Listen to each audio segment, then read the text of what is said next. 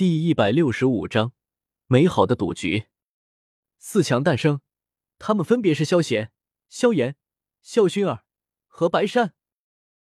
三个姓萧，而且都是一家人，真是日了狗了。听到裁判长老的宣布，众人内心有些无力吐槽：这他妈一家人霸占外门大比前四三个席位，还能不能一起好好玩耍了？四强也是抽签进行的。你们上来吧。裁判长老朝着萧炎等人点了点头，示意道：“嗯。”闻言，萧炎和薰儿点了点头，走了上去。而仙儿和小医仙则一头黑线的向着萧贤这边走了过来。呼噜噜，萧贤，比试开始了。听到萧贤打呼噜的声音，二女很是无语。小医仙走上前来，推了推萧贤。提醒道：“什么比试？我不是认输了吗？”揉了揉眼睛，萧贤身体翻转过来，睁着一只眼睛，疑惑的问道：“闻言，小医仙和仙儿一头的黑线，连在潜意识里，你都当自己弃权了，这执念是有多深啊？”不对，貌似我没有输。忽然间。萧贤像是清醒了一些，瞳孔猛地睁开，盯着仙儿和小医仙，一脸震惊的说道：“仙儿和小医仙，仙儿，你居然和他们算计我，这事你该怎么解释？”萧贤冷着一张脸，开口说道：“萧贤，我……”闻言，仙儿内心一紧，连忙想要开口解释，却不知道该说些什么。脸上一片急色，晚上到我房间来，我和你有些事要商量。丢下一句，萧贤顿时向着高台走去，脸色很是严肃。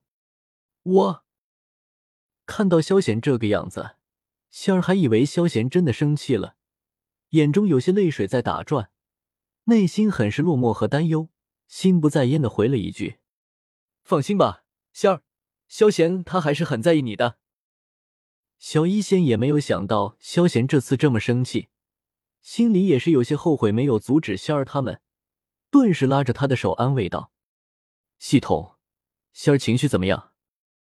向着高台走去，萧贤内心也担心自己玩脱了，不由得询问道：“你自己看。”系统直接将屏幕搬运到萧贤眼前，让他自己看，描述人类情绪的话语。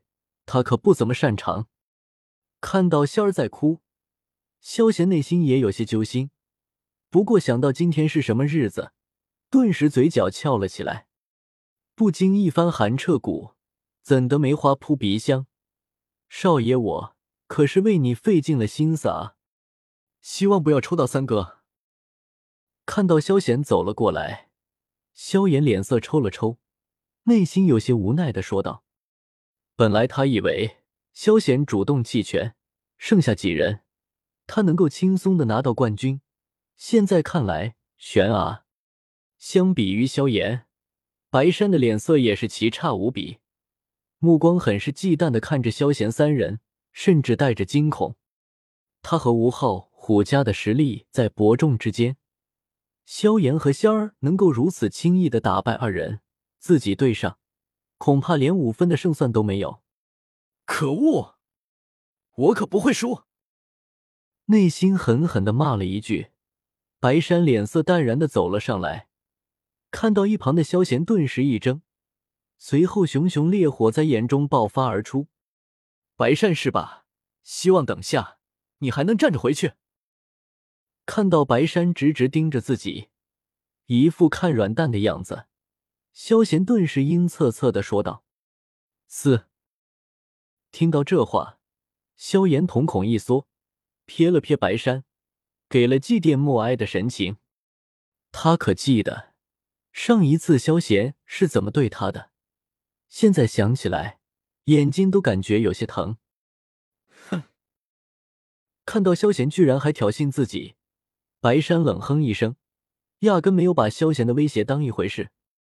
四强比试，萧贤对白山，萧炎对萧薰儿。抽了签，裁判宣布了比试名单。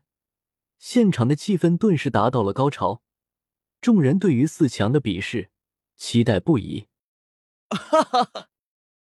看到对手居然是白山，萧贤顿时笑了出来，将魔剑拔了出来，一把插在了地上，人畜无害的说道：“薰儿，我们先走，你们打慢一点。”听到对手不是萧贤，萧炎松了一口气，满脸微笑的对着白山点了点头。萧炎直接拉着薰儿跑了下来，那边火药味太浓了，先走为敬。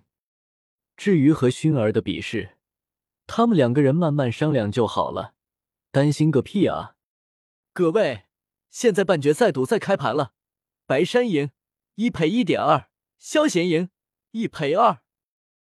似乎想到了什么好玩的事，萧贤神情一震，拿出了储物戒指里面的电喇叭，向着众人宣告道：“啥？开赌盘？”听到萧炎居然敢在迦兰学院玩这一出，众人都惊呆了，情不自禁的向着诸位长老看去。见诸位长老脸色阴沉，不太好看。众人虽然对于赌注很是感兴趣，但也不敢私自行动。这小子挺鸡贼啊！看到萧炎居然想要坑其他人，虎钳掠着胡须，嘴角微笑的赞叹道：“虽然明白这回事。”但虎钳并没有要阻止的意思，反而站了出来，宣布道：“既然是大比，大家高兴热闹一下也无妨。四强有三人都是萧家的人，而且他还和萧贤有过约定。虽然萧贤没有当一回事，虎钳自然向着萧贤他们。那好，我压三颗三阶魔核赌白山赢，一颗四品药材白山赢。我也是看好白山。”这把祖传的大刀，老子压着了。看到院长发话，众人心里顿时没了什么顾忌，一窝蜂的跑了过来。不过，大家基本都是压白山赢的，毕竟萧贤之前最强的对手也不过陆木和白山，他们还是有些差距的。哈哈，一个个来，不着急。看到这么多人压白山营，萧炎乐得开了花。连忙拿出本子，将众人的账目记了下来。丹药全部归我，你自己看着办。正当萧炎乐得合不拢嘴的时候，突然间一道冷冷的声音传了过来。萧炎脸色顿时变成了苦瓜脸。三哥，你这是趁火打劫啊！萧炎看向萧贤，很是不忿的说道：“那行，等下我把他收拾一顿。再输了好了，我看你怎么收场。”看到萧炎苦逼的样子，萧贤毫不松口，冷冷回道：“妈的，居然敢把自己当赚钱工具！小炎子，胆子肥了是吧？不好好和你说说道理，你得飘上天了！”我答应，我答应。听到萧贤居然要故意输，萧炎看了看账目上清一色的赌白山赢，顿时冷汗淋漓。连忙答应了不合理条款，要是不答应，估计后面几十章作者君都说他在炼药还债了，惹不起啊，惹不起！本章完。